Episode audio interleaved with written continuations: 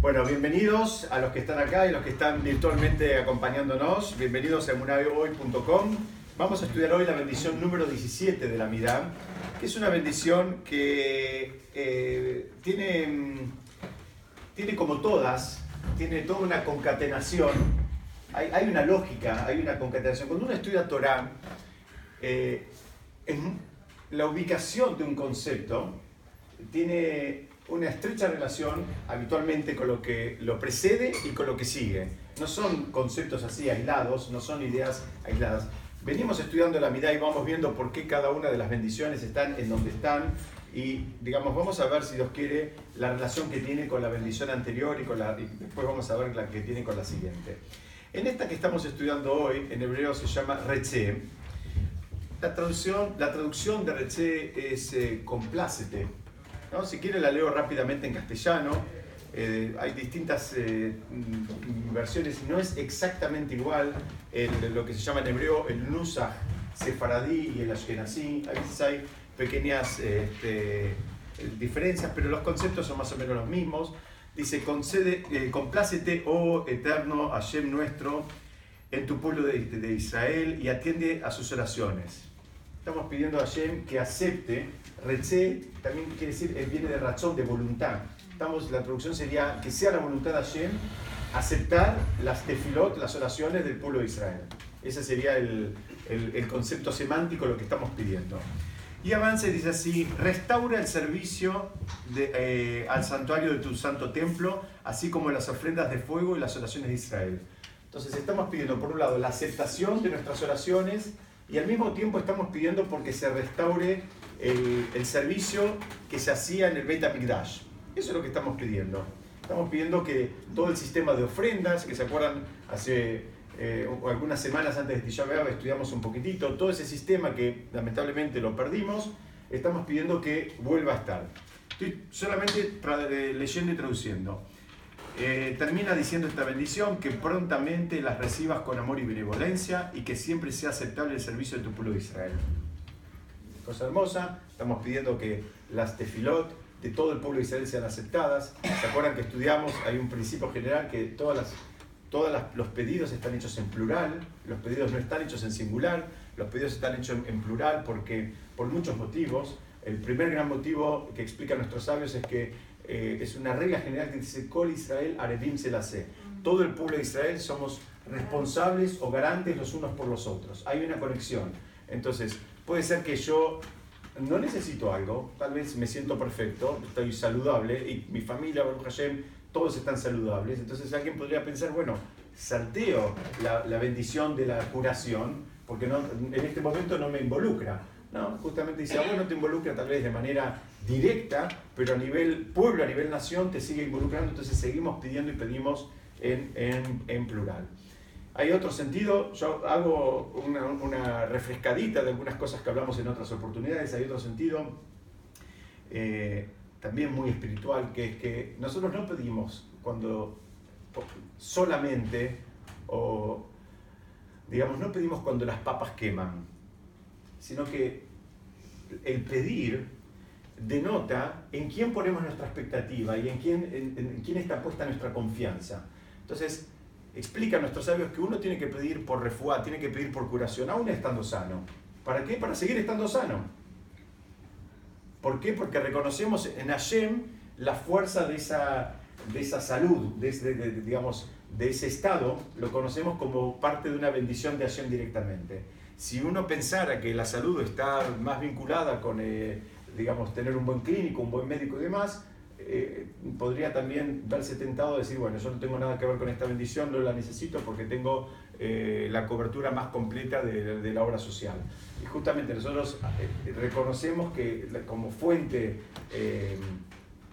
digamos, primordial de todas las bendiciones que, que, tenemos y la salud es la bendición, por, por lo que estamos estudiando hoy, entonces, eh, eh, el seguir eh, incluyendo y pidiendo por la curación, aun cuando estamos sanos, tiene un sentido porque estamos pidiendo porque se mantenga un estado de salud.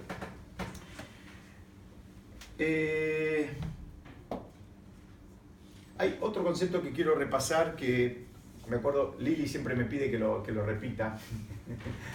que es que toda, toda esta tefilá, todo esto que estamos estudiando, toda la parte de la midá que estamos estudiando, toda esta eh, plegaria, está en lugar de lo que eran antes unas ofrendas, está en lugar de, un, de los korbanot.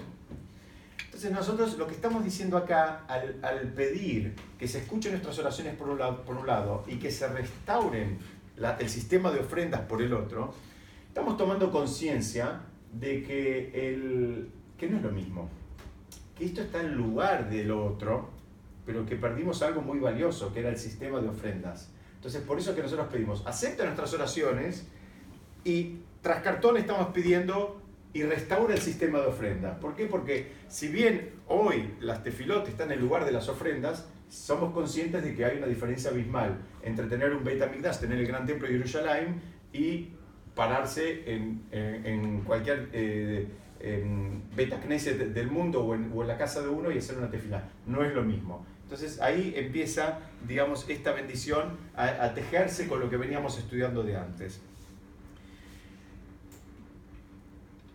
Hay, mm, hay una idea que tiene que ver con matar al instinto animal.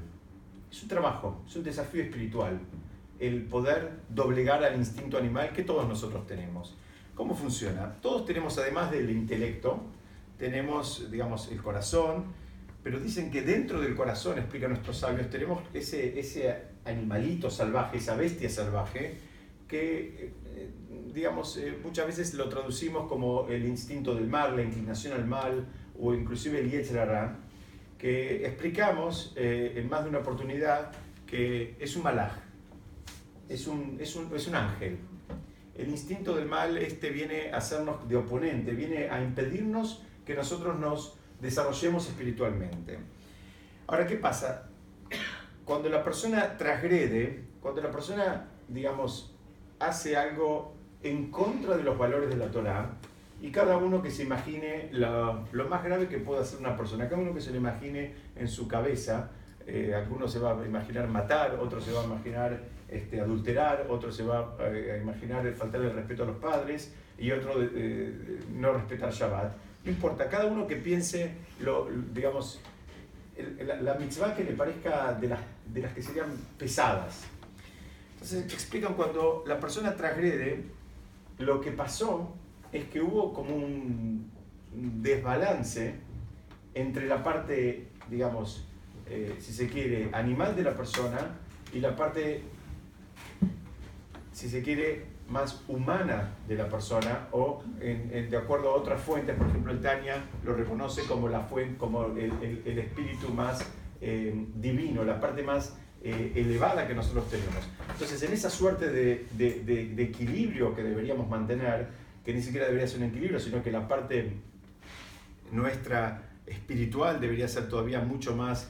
Eh, prevaleciente sobre la parte animal, acá pasó justamente lo contrario. Ahora el animal se disparó, el animal tomó un protagonismo y, digamos, eh, provocó que la persona haga estas barbaridades que dimos ejemplos hace, hace unos minutos. Entonces, estoy haciendo un repaso de algunos conceptos que estudiamos eh, para Tisha ¿se acuerdan de cómo funcionaba el sistema de los korbanot?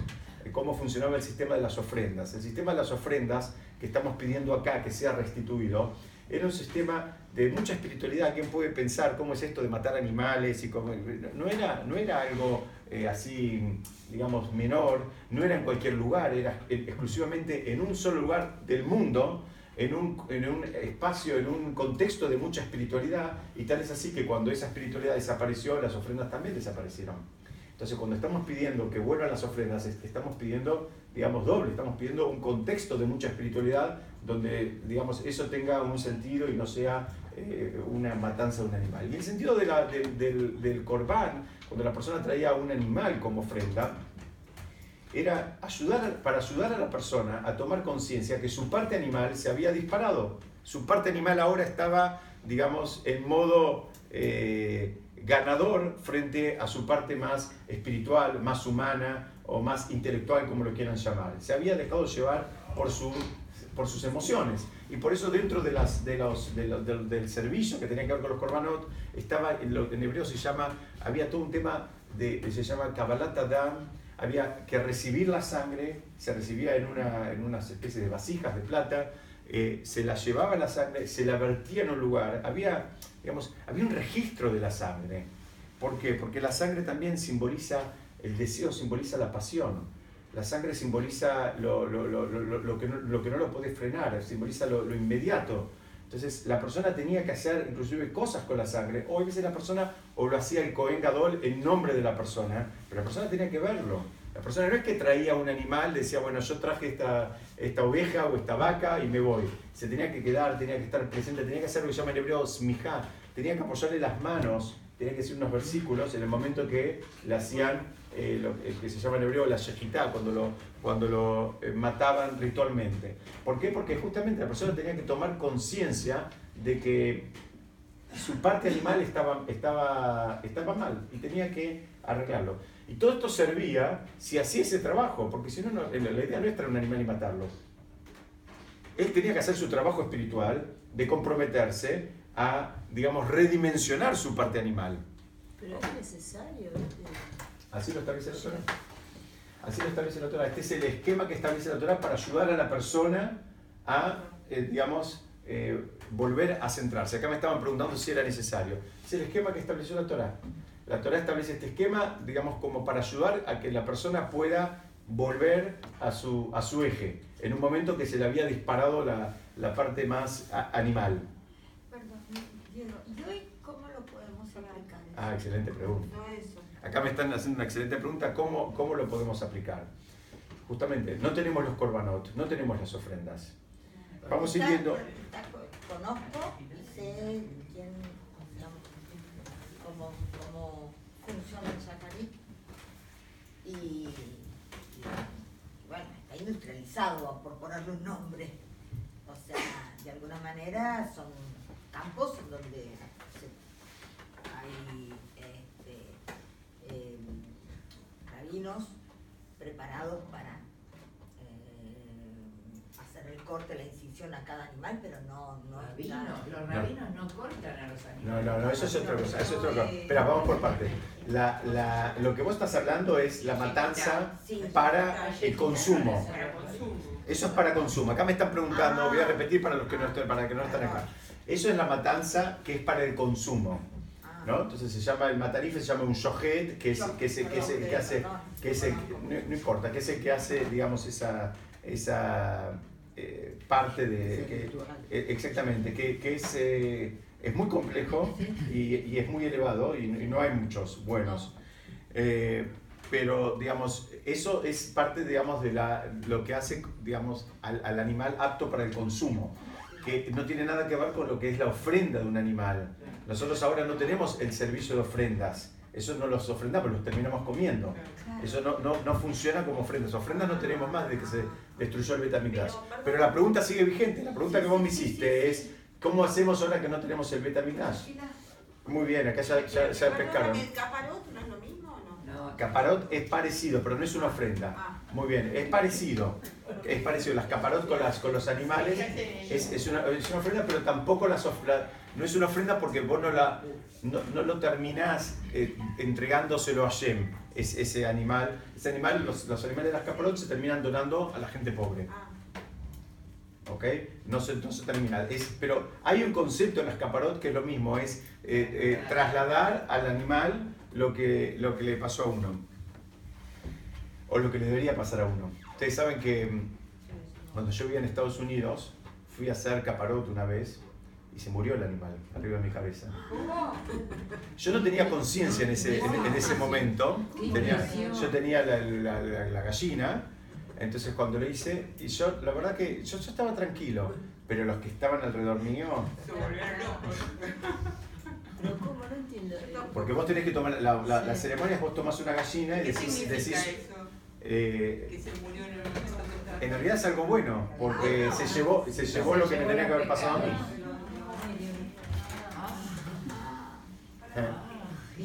Lo que pasa es que siempre se hace simbólicamente y muy pocas veces pasa. Yo cuando dice así, se murió. Y después venían todos a tratar de calmarme y yo estaba tranquilo en ese momento, no tenía conciencia realmente. Pero es muy impresionante que Sí, es, es impresionante. es así, es tan impresionante que nunca más se come con animales. Así se completa. Los sefaradim tenemos costumbre de hacer las caparot con plata y donar la plata para, para comprar un pollo, para donarlo a, alguien. Eh, suficiente. suficiente. Pero bueno, el, la figura de las caparot, hay, hay, son, son, son, eh, hay, hay energías fuertes que se mueven. Hay energías fuertes que se mueven. Vamos a avanzar un poquitito más y vamos a tratar de ir eh, desarrollando este tema. Entonces, una de las cosas, eh, acá estamos pidiendo que Hashem acepte nuestras plegarias como si fueran ofrendas. Eso es lo que estamos pidiendo. Estamos pidiendo, mira, no tenemos ofrendas, preguntaban acá, ¿cómo hacemos ahora? Ahora no tenemos ofrendas, no tenemos corbanot. Bueno, aceptar nuestras plegarias como si fueran ofrendas. Las plegarias están en el lugar, tefilot están en el lugar de las ofrendas. Y es muy importante saber que algo que define el lugar donde está parada la persona son los deseos. ¿Qué es lo que la persona quiere? O sea, una de las formas que tenemos a veces de conocer a alguien es ver qué es lo que quiere, a qué aspira, qué es lo que considera un logro. Lo que la persona considera un logro define a la persona. Si para la persona un logro es que el hijo eh, meta un gol en un partido de fútbol, ese es un logro como Messi. Aunque termine como Messi. Aunque sea 10 veces mejor que Messi. Espiritualmente no despegó. No empezó. Es decir, que le gusta el deporte es muy lindo ser habilidoso y ser exitoso y demás, pero digamos, eso define dónde está la persona, qué es lo que la persona quiere, qué es lo que la persona desea. Esto siempre con honestidad, ¿no? Porque a veces todos queremos muchas cosas, pero en definitiva cuando queremos muchas cosas no queremos nada. Vamos a ver si nos quiere dentro de dos semanas un salmo de Teilim que se repite. Eh, durante, exactamente, el 27, que se estudia, se, dice todo el mes de Lul y durante todas las fiestas hasta, hasta que termina Simchat Torah y que habla justamente de eso, de qué es lo que la persona pide. ¿Qué es lo que la persona pide? Entonces, en esta bendición, a diferencia de las que piden cosas materiales, en esta bendición estamos pidiendo por cosas espirituales. Estamos pidiendo que se escuchen nuestros tefilot, que es algo, digamos, eh, tiene que ver con algo espiritual, y por otro lado estamos pidiendo que se restituya el sistema de ofrendas. Eh, dice acá en hebreo, Beashev Abodá le devir beteja. Acá traduce, eh, restaura el servicio al santuario de tu santo templo. La palabra devir viene de dibur. De, devir quiere decir santuario, pero también viene de dibur. ¿Por qué? Dibur quiere decir habla. ¿Por qué? Porque en el, gran templo de, de, Jerusalén era donde de alguna manera Hashem hablaba, donde nosotros teníamos respuestas a través de, digamos, del Cohen Gadol o a través, digamos, de la forma en que los korbanot se, se elevaban, teníamos respuestas y sabíamos que eh, sabíamos dónde, dónde, estábamos parados. Esa es una de las cosas, ¿se acuerdan cuando estudiamos lo de Tisha Mencionamos esto. Esa es una de las cosas más valiosas que perdimos con la destrucción del templo muchas veces tendemos a, asociar la destrucción del templo con que se rompieron piedras, este, columnas y, mármoles y lo que fuere. No, lo que se perdió es saber dónde uno está parado. Hoy estamos todos medios a tientas, no sabemos, vamos para acá, vamos para allá, no sabemos si lo estamos haciendo bien, si estamos en el lugar correcto. En la época del Beta sabíamos inmediatamente exactamente dónde estábamos parados y sabíamos si nuestro perdón o nuestro pedido había sido aceptado o concedido. Entonces, eh, y habla acá de las ofrendas de fuego, las ofrendas que se quemaban. Y explican que ese fuego, ¿dónde quedó? Dicen que ese fuego está dentro de cada yudí. Estamos pidiendo que el fuego que deberíamos o que tenemos dentro, que esté prendido, esa llama. Esa llama que en, en nosotros, en nuestros hijos, en nuestros familiares, todos tenemos gente con la cual interactuamos que algunos, la llama la tienen, el recontra piloto, pero la tienen. Pero, pero la llama está, no es, que, no es que se apagó, la llama está. Bueno, estamos pidiendo por esas ofrendas, por, estamos pidiendo por ese fuego, involucramos al fuego. Dicen que inclusive la persona que reza realmente con fervor, se eleva la temperatura corporal. Una de las formas de, digamos, de, reemplazo del, de, los, de, las ofrendas es la tefilá, como decíamos hace un ratito. Y ustedes fíjense que la tefilá, o por ejemplo, podemos ver ahora viene Kippur dentro de un poquito más de un mes, entonces eh, todo el esquema de las ofrendas funciona dentro mismo de la persona, porque la persona no, no come, entonces se está quemando, digamos, este, eh, dentro de su cuerpo, está quemando grasas, está, está consumiendo ahí adentro, está rezando, sale algo de la boca, la temperatura corporal cuando está rezando mucho tiempo sube la persona. O sea, el, el esquemita de una, de una ofrenda funciona en la misma persona. Y decimos acá, en, eh, digamos, hay distintos, hay distintos, como le decía, em, distintos eh, eh, textos, no son exactamente, pero en, en, en el rito, en el en el rito Ashkenazí dice, dice, y que, que permite que nuestros ojos vean tu retornar a Zion. Estamos pidiendo ahora que nuestros ojos puedan ver eso. Cuando yo estaba preparando esto, digo, vieron que siempre coincide justo la perashá esta, de esta semana re, que tiene que ver con la vista, donde ayer me está diciendo, miren, vean algo. Y acá nosotros estamos pidiendo también que el, sentido nuestro de la vista pueda, eh, digamos, eh, registrar, pueda ver ese retornar de Hashem a Zion, a, a, Jerusalén. El, el, don de, el don la visión es un, es un momento, inclusive dicen que en este momento es un momento para agradecer por el don de la, de la visión. La, la, la, visión es un, es un órgano eh, muy fuerte. Yo justamente mandé un audio hoy, eh, si, si, si, no lo pudieron escuchar, después escúchenlo, que, que hablamos de, de, ese concepto. Entonces hoy voy a, acá voy a arrancar para otro lado. Eh, el, el, ¿se, acuerdan que el Talmud en el Tratado de Nedarim relaciona, estoy, relaciona la ceguera con la muerte? Dice que la persona que, es, que, que no puede ver está en alguna medida como fuera del mundo. ¿no? Eh, por muchos motivos, entre otros fuertes, es que no puede conectarse con el otro. La persona que, que, no puede ver no puede conectarse con el otro, la persona que no puede conectarse con el otro, eh, el Talmud la considera como caput.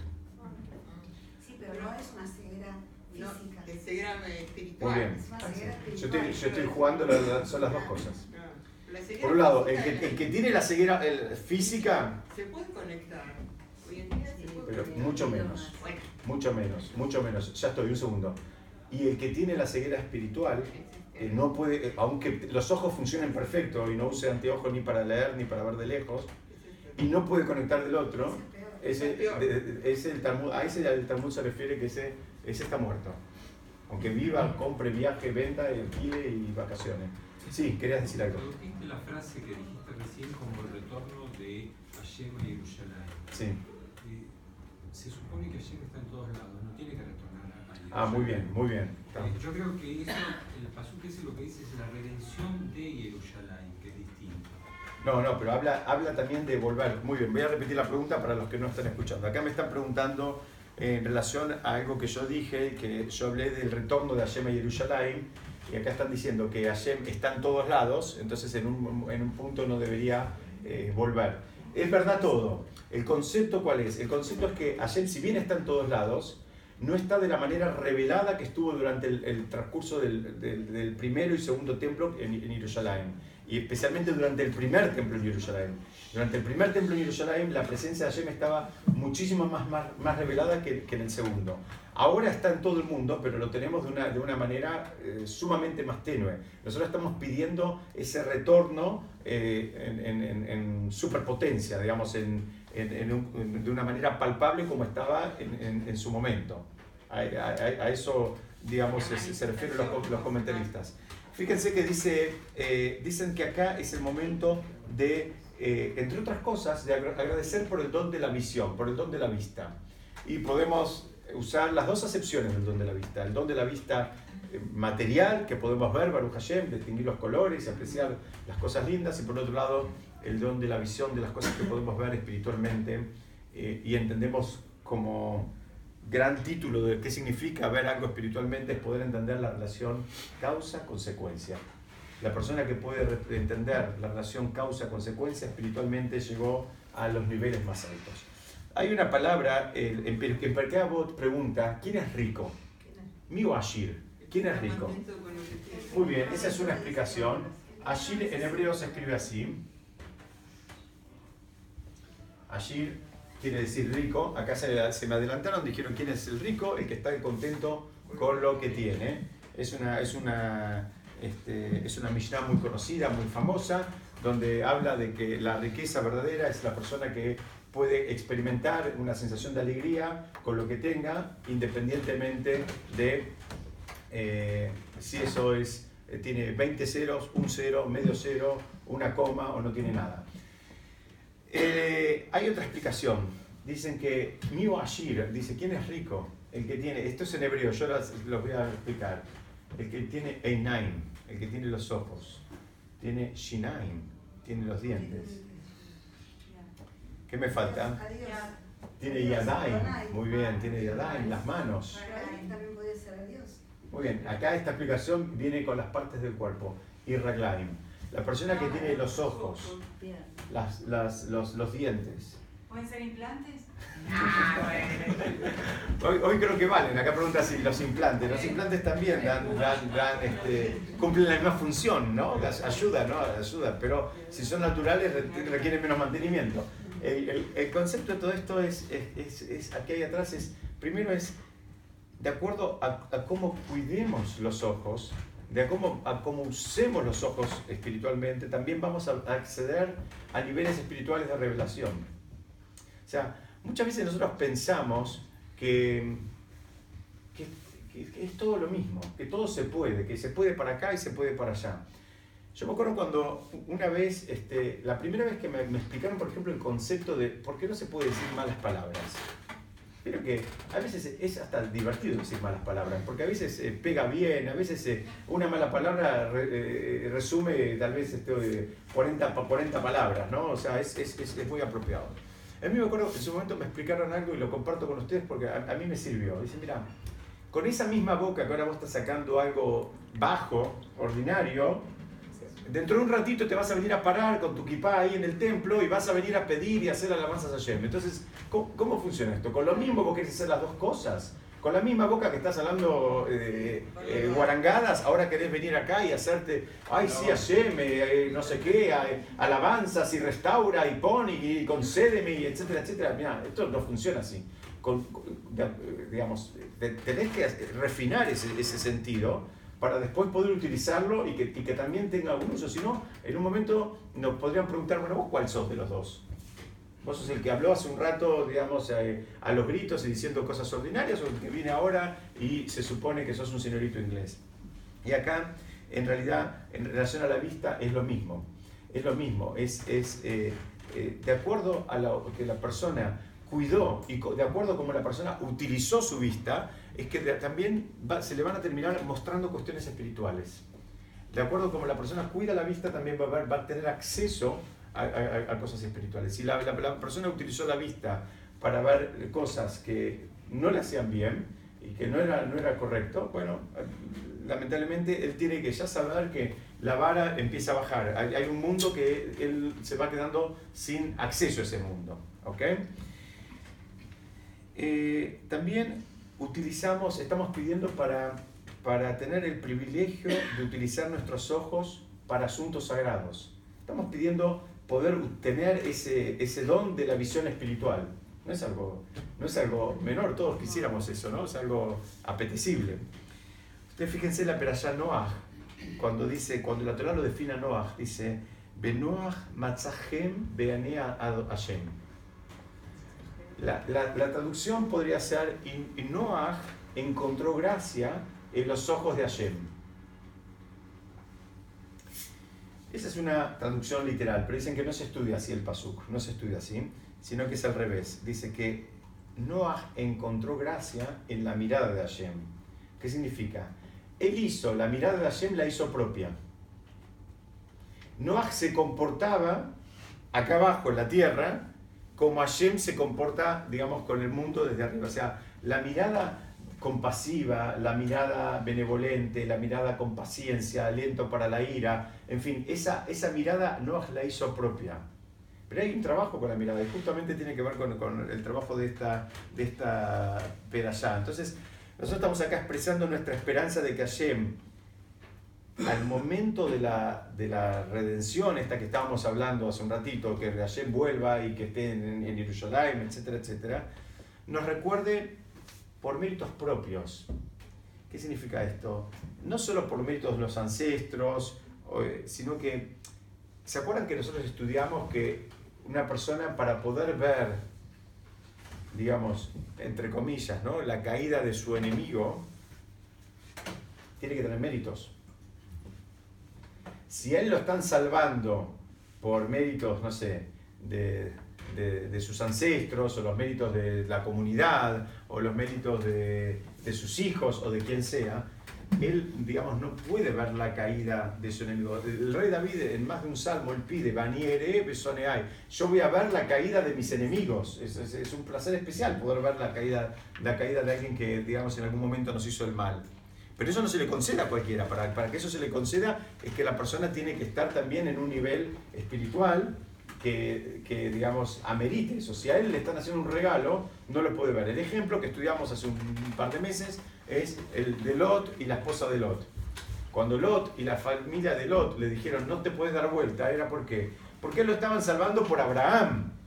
Lo estaban salvando en mérito de Abraham. ellos no tenían, no eran muy distintos a los demás. Ellos tendrían que haber quedado ahí. La esposa de Lot se dio vuelta y se convirtió en una estatua de sal.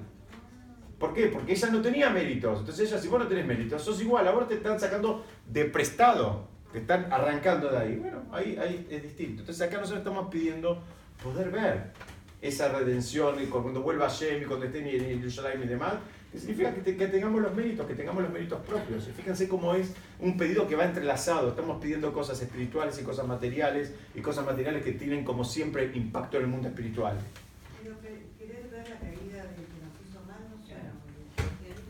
Ah, ah, muy bien. Acá me están diciendo, que, eh, eh, ver la caída de que nos hizo mal no suena bien, claro que no suena bien, pero tenemos que pensar que el que nos hizo mal no lo pienses como algo, eh, digamos, en el mundo material. Estamos hablando, estamos hablando, son dos cosas. El que nos hizo, muy bien, el que nos hizo el mal, estamos hablando en términos espirituales, el que nos, nos afectó espiritualmente. Y cuando alguien nos afecta espiritualmente para mal, a veces no nos afecta a nosotros solos, nos afecta, afecta a, la comunidad, a la familia, afecta un montón. Pero tenés que tener misericordia. Muy bien, muy bien. Acá dicen que tenés que tener misericordia. Pero también ese, ese eh, ver la caída, el concepto sería así. Cuando alguien provoca el mal, espiritualmente hablando, a otro, se lo termina provocando a otros. Y cuando se lo está provocando a otros, que involucra a, otros, que involucra a otros, también lo involucra a Shem. Hay un, hay, acá cuando estamos eh, pidiendo, no, no, es, no es el concepto de venganza, digamos así, eh, callejera que nos puede sonar. Estamos pidiendo que las cosas vuelvan a su lugar en términos espirituales y, y los que hicieron el mal paguen por lo que hicieron el mal. Muy bien, si se arrepienten es mejor. Pero entonces que la plegaria de, de Marchinim. Sí, pero eso, eso, es en, sí, eso es en otro. Eh, sí, muy bien. Es eso es por los, por los eh, eh, digamos, los herejes. Esos son los herejes. El concepto espiritualmente hablando es que reconocemos que todo nos impacta. Nada es gratis. todo nos impacta. Fíjense, esta misma peralla empieza y dice: Re Anoji noten lifnehem ayom et betakelala. Mira, mira, yo pongo frente a ustedes hoy la bendición y la maldición. Hay un comentarista que se llama El Seforno, dice, acá hay una primera noticia y muy importante. Todos siempre tendemos a creer o a soñar que hay un camino por el medio que hay un camino en el medio, que no, no hay ni, ni, ni, ni muy muy ni tan tan, que yo voy a encontrar un camino del medio. ¿Se acuerdan? Una vez el Rabo Parema me dijo, ¿saben que él, dijo una vez en una clase, dijo, ¿saben que está en el camino del medio? Yo. Dijo, ¿qué significa? Todo el mundo piensa que uno está en el camino del medio, que el de al lado es un talibán y el otro es un asimilado y el único que está en el camino perfecto soy yo. Porque este hace demasiado, se volvió loco, y este no hace nada, eh, es un pobre tipo. Y el único que está en el camino del medio, todos pensamos que somos nosotros los que estamos en el camino eh, preciso, justo y equilibrado. Los demás son o mucho, se volvieron locos, o nada, no saben nada. Entonces todos pensamos que estamos en ese camino. La mala noticia trae el Sefor, ¿no? Este comentarista clásico dice que no existe el camino del medio. La Torah te está diciendo, no hay más. Está la bendición y está lo contrario. No hay algo en el medio.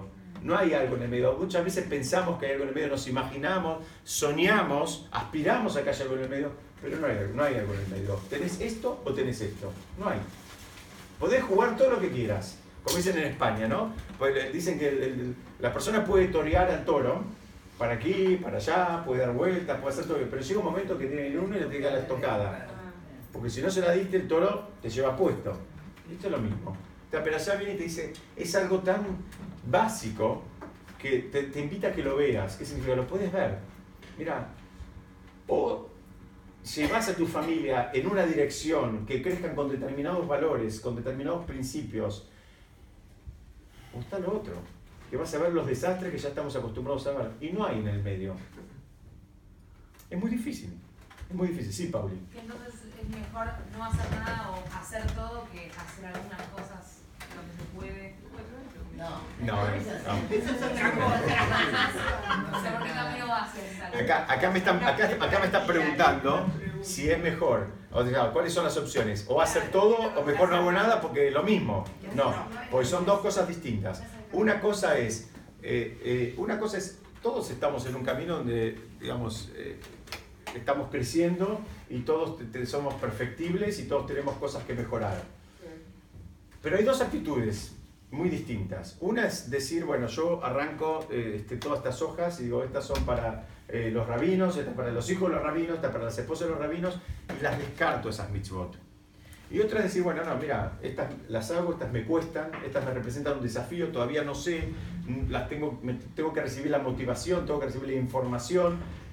La, la realidad de las cosas es que eh, como no somos los mismos en nuestra actividad profesional o comercial hoy que hace cinco años, lo mismo deberíamos decir desde el punto de vista espiritual, que no, no, somos los mismos hoy que hace cinco años y que pensar dentro de cinco años no vamos a ser los mismos que hoy.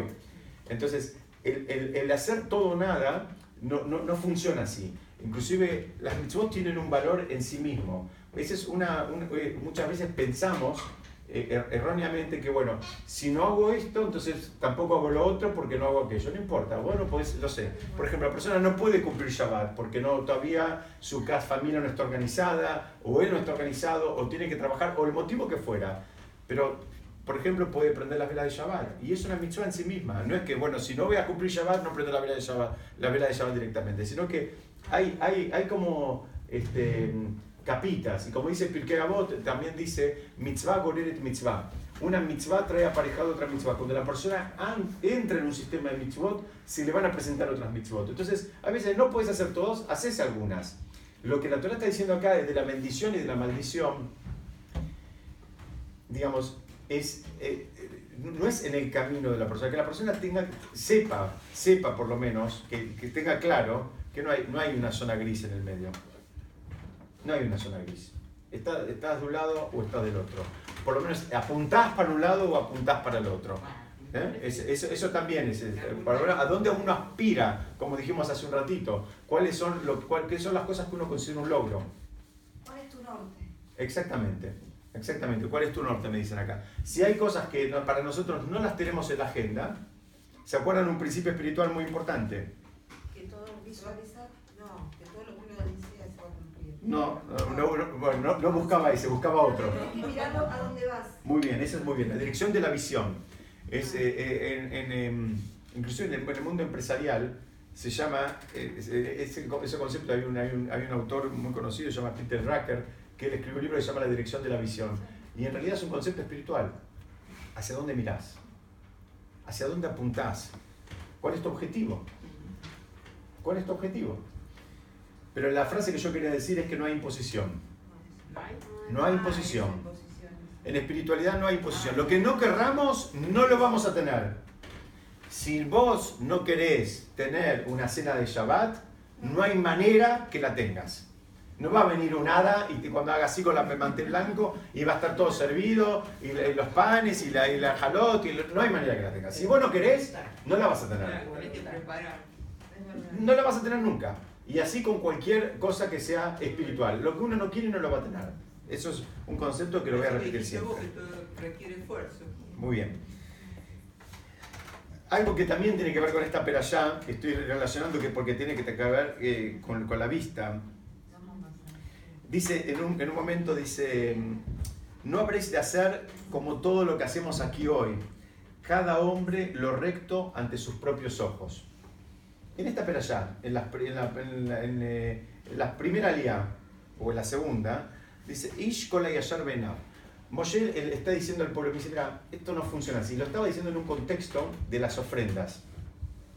Pero Moshe está advirtiendo al pueblo que esto no funciona así, no es lo que vos ves, lo que, lo que, lo que es correcto a, a tus ojos. No es eso. ¿Quién te dijo que vos sos el norte? ¿Quién te dijo que vos sos el parámetro? ¿Quién te dijo que vos sabés sopesar y sabés definir qué es lo que está bien y qué es lo que está mal? ¿En base a qué? Entonces, ¿cómo hacemos para eso? Porque además hay otro principio, dicen, es, un principio que está en el Talmud y que está replicado en muchos lugares en la Lajá, que es un principio que dice que la persona, parece, un, parece un chiste, pero dice que la persona es muy cercana a sí misma. La persona está muy cerquita de uno mismo, cada uno está muy cerquita de él. ¿Qué significa? Nos hacemos mimitos. Todo el tiempo nos hacemos mimitos. No, ahí llueve, no vayas, no vayas a Chivo el jueves, lo escuchas mañana por tema del audio o hace frío, o hace calor, o estás cansada, o tenés que cocinar, o los chicos, mejor quédate en casa.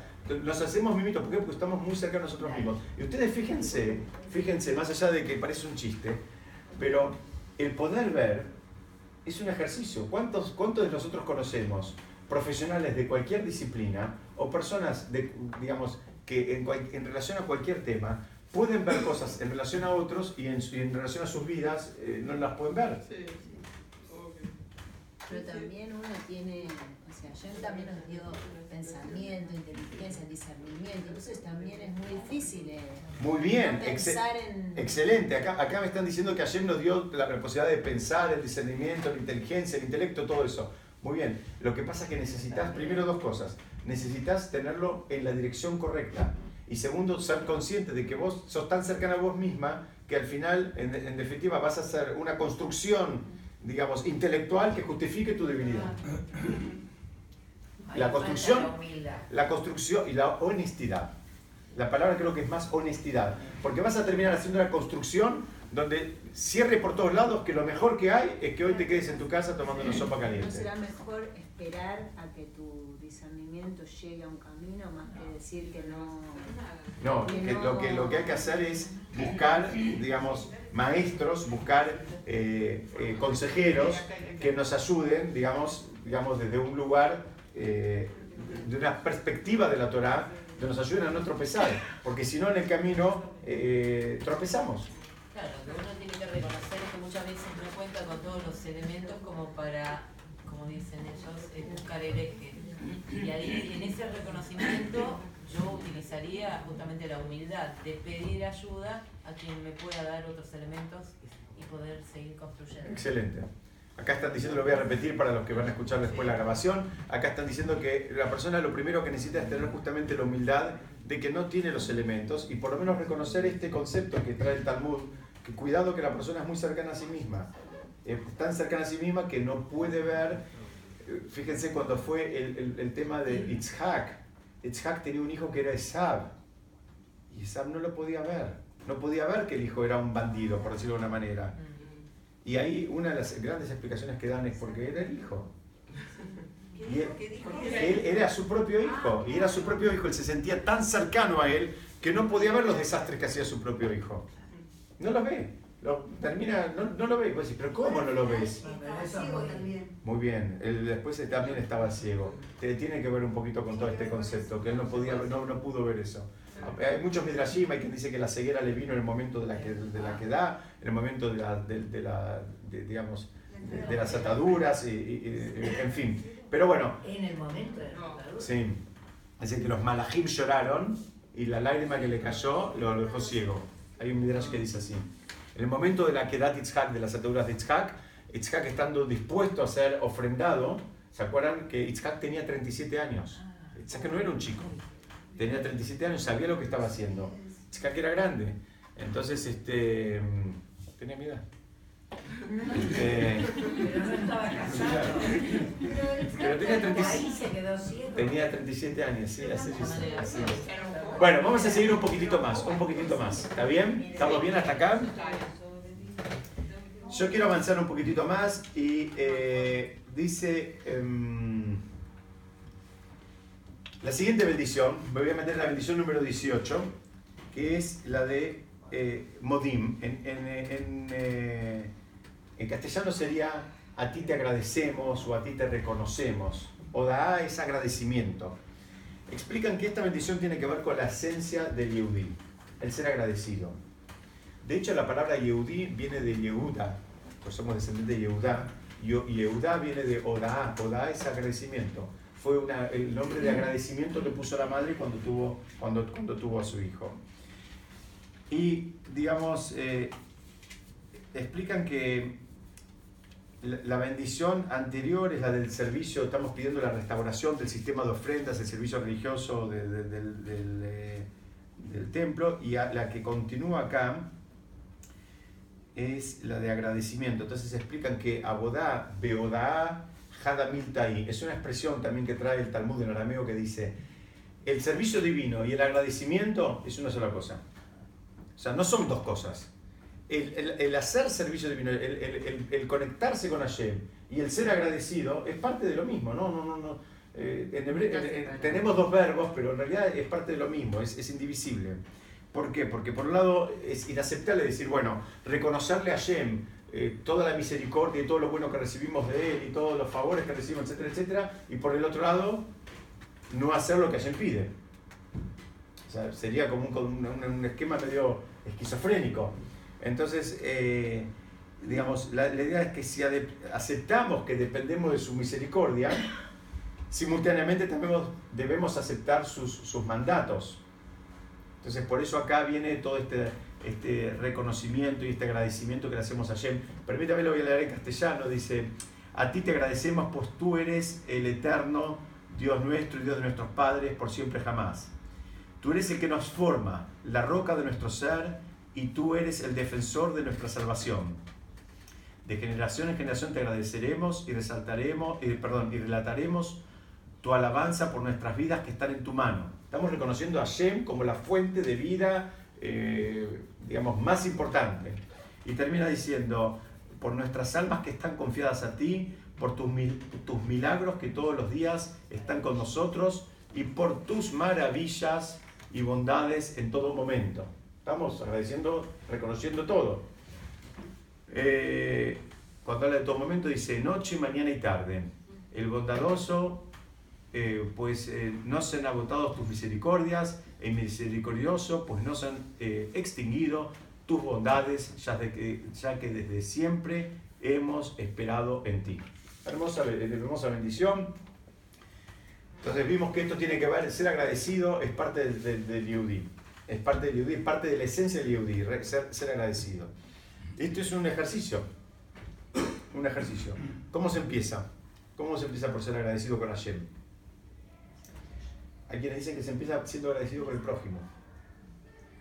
Dicen que no puede ver lo bueno que recibe del que tiene al lado, difícilmente puede ver lo bueno que recibe de Hashem. ¿Por qué? Porque es, de vuelta, hay que entrenarse para eso. Muchas veces llegamos a nuestras casas y bueno, hay, Baruch Hashem, la casa está acomodada o hay comida, y la comida está hecha porque hay alguien que se ocupó de comprar los ingredientes, está parada ahí este, el tiempo que lleva, prepararlo, cocinarlo y todo. La casa está acomodada porque alguien la acomodó. Alguien lo hizo, no es que se hizo solo. No, es que uno llega y, no sé, eh, milagrosamente, no, alguien lo hizo. Bueno, si uno puede tener registros de todas esas pequeñas y grandes cosas que uno recibe, digamos, de, las personas con las cuales interactúa, posiblemente también va a poder tener esa capacidad de agradecer a Shem. Si uno no tiene registro, y ahora vamos a ver por qué, cuál, cuál es el problema acá.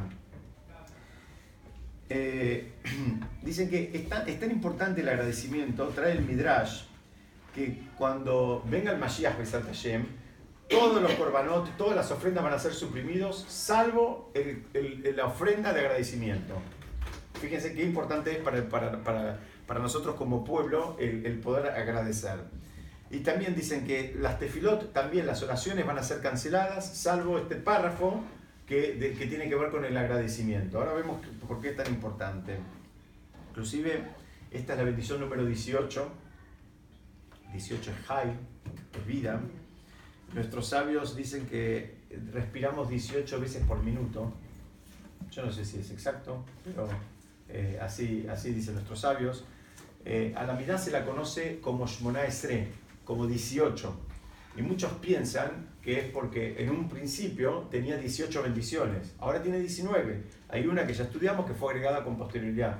Dice, no, no es por eso que se la conoce como 18, es porque esta bendición, la de agradecimiento, tiene 18 palabras. Y el ser agradecidos es parte fundamental de la construcción de una persona espiritualmente hablando. Entonces, eh, digamos que para algunos esta es la más importante de las bendiciones y es la que le da nombre a toda, a toda la tefilá. ¿Ok? Eh, ¿Por qué nos cuesta tanto? ¿Por qué nos cuesta tanto ser agradecidos? Su trabajo cuesta. A los chicos, por ejemplo, les cuesta un montón. A los jóvenes les cuesta todavía más. Se dicen, No dicen mucho gracias. Exactamente, no, no dicen, no reconocen. Dicen que hay, hay yo encontré varios motivos, digamos, que traen los, sabios. Dicen que el problema primero es que nos creemos merecedores de todo lo que tenemos. Yo me lo merezco, pues tengo que decir gracias. Otros dicen que nos creemos los artífices de nuestros logros, o los únicos artífices. Nos olvidamos que a veces hay logros que tal vez alcanzamos, pero los alcanzamos porque hay un equipo atrás nuestro, que puede ser nuestra esposa, nuestros hijos, nuestra familia, nuestros hermanos, nuestros padres, o en la oficina hay otra gente, nadie hace las cosas solito, solito. Pero nos, nos la creemos que yo soy el artífice, el que lo hice, el que pude. ¿Por qué? Porque dicen que estamos absolutamente centrados en nosotros. Es algo que lo venimos estudiando todo el tiempo. Yo a veces cuando preparo tengo miedo de ser muy repe- repetirme mucho, pero la verdad que son los mismos conceptos tan importantes que aparecen estudiando una cosa o aparecen estudiando otra, aparece lo mismo. La persona está tan centrada en sí misma que no puede tener ningún registro de todo lo que hay alrededor, no puede tener registro del otro. Dicen que también nos concentramos mucho en lo que nos falta en vez de disfrutar lo que, nos, lo que poseemos. Como estamos tan, tan enganchados con lo que nos falta, no podemos decir ni gracias. Y a veces es verdad que falta, faltan cosas, pero mientras tanto también hay otras que están presentes. Entonces hay que decir, Baruch Hashem, gracias por esto, me faltaría lo otro. Quiero una mesa para, con, sillas para 20 personas. Bueno, no tengo las 20 sillas, tengo la mesa. ¿Falta? Sí, claro que falta. Pero Baruch Hashem tengo la mesa. ¿Cuál es el riesgo de no ser agradecidos? Es el primer riesgo que nos podemos terminar convirtiendo en personas arrogantes. ¿Y cuál es el problema cuando las personas son arrogantes? Primero, que nadie quiere estar al lado de una persona arrogante. Primero que es, eh, es, eh, espanta amistades. Segundo, la- las personas arrogantes en general eh, son- est- so- están, están, eh, están, eh, en un estado de, de muy poca alegría, siempre están con un descontento. ¿Por qué? Porque siempre piensan que merecen más, que el mundo les debe. Entonces nunca es suficiente el reconocimiento que tienen. Siempre está más aplauso, más, más plaquetas, más nombre a la institución, más cosas. Entonces nunca es suficiente. Entonces los, los sabios entendieron que hay un riesgo. Si vos estás hablando toda esta mirada, es, la mirada, ¿se acuerdan? Tenía que ver con la columna vertebral, tiene que ver con cómo construís a una persona, cómo construís una persona erguida, una persona que esté bien. Bueno, tenés que cuidar eh, todas estas, estas cualidades, estas mirotas en la persona, porque se te puede disparar por otro lado. El- encontré algo lindísimo en el nombre de un rab que se llamaba Natan Zvi Frinkel, conocido como el, el alter de Slavotka, que él aconsejaba a sus alumnos, miren lo que les aconsejaba, les aconsejaba que ellos vivan al mundo como que acababan de entrar. Entonces dicen, valoren el sol, el aire, las montañas, los sentidos. Valoren todo lo que hay alrededor como que vos recién llegaste acá. Porque este es un concepto que también aplica, si lo bajamos es bastante poético, pero eh, lo, podemos bajar inclusive en nuestras vidas personales, en nuestras vidas comunitarias. No sé, las, dos generaciones anteriores a nosotros llegaron a la Argentina, hicieron todo acá. Hicieron los colegios, los templos, los cementerios, los hospitales, hicieron todo. Nosotros a duras penas, duras penas los podemos mantener. Pero ellos hicieron todo, vinieron, no había nada y armaron todo directamente. Bueno, uno tiene que tener, digamos, un poquitito del ejercicio de empezar a, registrar esas cosas y también ser agradecido con cosas que hicieron, con, cosas que hicieron otros. En esta bendición hay que inclinar la cabeza. Se inclina la cabeza al principio, Modim se inclina, y al final se inclina la cabeza de vuelta. El Talmud trae algo muy lindo, eso sé que les va a gustar. Dice así, el Tratado Babacamá, página 16a, Lili, si querés anotar. Dice así, quien no inclina la cabeza corre el riesgo de que se le tuerza la columna como una serpiente, como una serpiente. Que no hizo este movimiento de agradecimiento, porque el, movimiento que estamos acompañando cuando decimos modim, fíjense que en este, en este sidur dice inclinar el cuerpo, eh, modim y acá dice enderezarse, o sea, hay un movimiento al principio. El Talmud durísimo, Dice, el que no se inclina, ¡pum! La columna retorcida como una serpiente. Entonces, el Maharsha, que es un comentarista que explica todas estas partes de la, del Talmud que a veces no se entiende, que parecen este, salidas de, un cuento, entonces él dice que él explica que la serpiente estaba erguida. La serpiente de, de, de de Adán y Eva. Muy bien. Estaba, la serpiente era un animal que estaba erguido. Era eh, eh, eh, en alguna medida como el ser humano. Tenía esa, esa misma postura. El ser humano es el único vertebrado erguido que hay en la creación. No hay otro, es el único. Y la serpiente era otra. La serpiente era una creación que estaba también erguida. Entonces, ¿qué pasó? La, la serpiente transgredió, la serpiente pecó y se le, se le sacó esa, ese don, esa posibilidad de, de, de estar erguida. Entonces, él, él explica y dice así, eh, em, dice que la serpiente, en lugar de estar agradecida por su lugar de privilegio, tuvo una actitud arrogante. Y, no solo la arrogante, sino envidiosa, y la, engañó, y, acusó, y puso ahí, metió cizaña y demás. Entonces terminó, eh, digamos, perdiendo esa, esa postura, que era una postura privilegiada, porque era el, el único entre los animales que tenía la misma postura que el ser humano dicen que la idea de que el, que se niega a inclinar la cabeza, dice el Maharsha, dice, es como esta serpiente, es como el que, el que se niega a, reconocer, a, reconocer lo bueno, a reconocer lo que tiene, está mirando lo del otro, quiere lo del otro. Dice, por eso el Talmud compara con una serpiente. El que no, el que no se inclina, no, no, no, digamos, como que tiene esa eh, incapacidad básica de poder ser agradecido en el, en el Talmud, pero en el Yerushalmi, en el Talmud de, que se hizo en Jerusalén, ustedes saben que hay, dos tratados del Talmud, uno que se hizo en Babel, en, lo que era Irak, eh, y otro se hizo en Jerusalén. No tratan exactamente los mismos temas, el de, el, de, Jerusalén es mucho más sucinto, y ahí trae una historia de un rabbi llamado el Rabbi Matnai, que él dijo un día, doy gracias a Shem por mi cabeza, que, que cuando estoy en la bendición de Modim, se inclina por sí misma. Es como que le agradeció a Shem que, la cabeza, como que a él no le costaba, digamos, hacer este movimiento de, eh, de inclinarse un poquitito. Entonces pregunta, ¿qué es esto que no le cuesta? si no le cuesta, ¿qué? Porque era automático, era algo, porque eso no, va en contra a lo que, a lo que claro, al, digamos, al desafío de, la, de, la, plegaria, es que no se vuelva un acto rutinario y automático, sino que uno sea consciente y que sea como la primera vez cada vez que uno está rezando. Entonces él explica, dicen que no. Eh, él lo que vio que para mucha gente era muy difícil ver la mano de Hashem, pero a él no le costaba. Entonces él explica, dice, la persona que, actuó con soberbia durante todo el día, le va a costar más inclinar la cabeza. La persona que tuvo una actitud de, mucha arrogancia, le cuesta más, le cuesta más. La persona que vivió todo el día, digamos, viendo la mano de Hashem en cada una de las cosas que estaba eh, haciendo, viviendo y demás, no le costaba. Y eso es lo que él quiso decir. Él quiso decir, mira, Baruch Hashem que a mí no me cuesta entrar la cabeza. ¿Qué significa?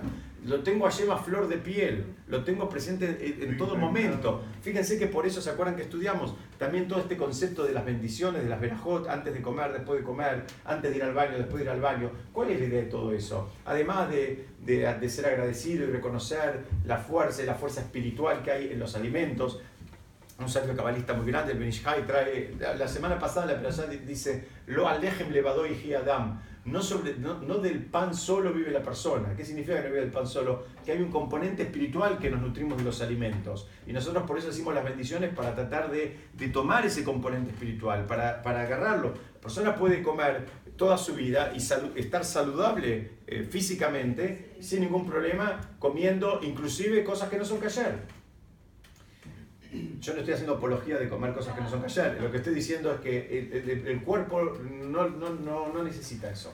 Lo que nosotros hacemos es cuando hacemos las bendiciones estamos tomando, intentando tomar los componentes espirituales que hay en los alimentos. Entonces, acá es lo mismo. Una persona que estuvo todo el día conectada y que lo tuvo flor de piel y demás, cuando llega el momento de la tefila, no le cuesta.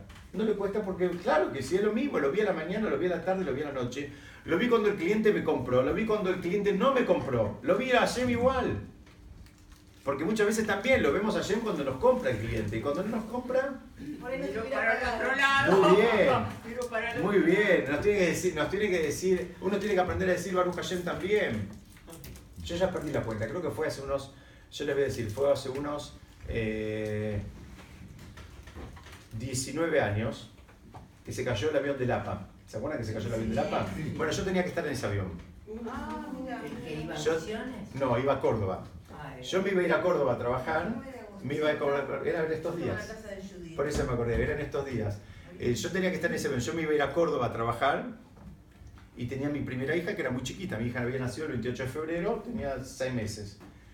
Y como no, yo tenía que ir, no me acuerdo qué día de semana, creo que era un, martes, yo quería ir un martes a la mañana, no había pasaje, entonces al final saqué para el lunes a la noche para allá el martes arrancar trabajando allá. Y mm, mi señora me dijo, ah, no quería quedarse con la nena sola y tantos días, más días, menos días, qué sé yo, qué sé cuánto. Y la verdad que yo no, le llegué a decir, pero cancelé ese vuelo. Como la vi que estaba media triste, qué sé yo, y soy un marido ejemplar, eh, eh, cancelé, cancelé, cambié el vuelo. Lo que pasa es que me había olvidado de avisar que había cambiado el vuelo. Y bueno, yo no fui ni siquiera al aeropuerto. E, ese era mi vuelo, pero yo ni fui al aeropuerto. Ah, no avisaste Por, Córdoba. No, no, Córdoba, ni a mi familia, ni nada. Mi papá, me acuerdo, me buscaba bajo Chile Tierra, yo me acuerdo, yo tenía celular o no en ese momento, pero hasta que me, me ubicó porque yo tenía que estar en, ese, en ese vuelo. Cuestión que Baruch Hashem no viajé en ese vuelo, viajé unos meses después a, a Córdoba a, a, trabajar y tampoco vendí nada. Y la verdad que yo volví y dije, bueno, una vez, mi restaurante otra vez, bueno, inmediatamente después de un poquito fue cuando de la Rúa cayó, cuando fue la devaluación y demás, y lo mejor que me podía pasar era no vender nada. Era no vender nada. En el 2001. Era lo mejor, pero uno después lo ve, pero si uno puede antes, o sea, ¿qué significa? Exactamente, una vez estudiamos, ¿se acuerdan? Una vez va a un aeropuerto, le cancelan un vuelo, uno dice, bueno, Baruch Hashem, pero en algún punto está esperando enterarse que se cayó el vuelo el otro día. Para decir, bueno, Baruch Hashem, porque si no importa que no se caiga el vuelo, aunque el vuelo no se haya caído, tenés que decir Baruch Hashem, aunque te haya resultado incómodo, aunque vos en ese momento no tenías dónde, dónde ir a dormir o qué hacer y demás. Tal cual, el, el concepto es que hay un millón de razones cruzadas por las cuales uno, ahora Hashem dice, no vayas. No, vos no sabés, de vuelta, causa-consecuencia, todavía no llegaste a ese nivel, no sabés por qué. Como no sabés, tenés que aceptar todo lo que viene de Hashem y lo tenés que aceptar con alegría. Muchas veces es más fácil, cuando te toca ir a sacar un cero kilómetro, Baruch Hashem. Cuando te toca casar una hija, Baruch Hashem, con un muchacho que te gusta. Cuando te toca mudarte a un departamento más grande, más lindo, más, más este, cómodo, Baruch Hashem. Ahora, cuando las cosas no salen, así dice el rey David.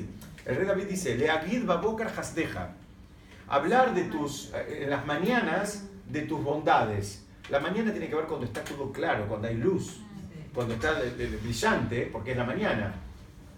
Dice, Bemunatejaba Leilot, dice el rey David. Dice, y en las noches voy a hablar de la emuná. Dice, en las noches cuando las cosas no están tan claras.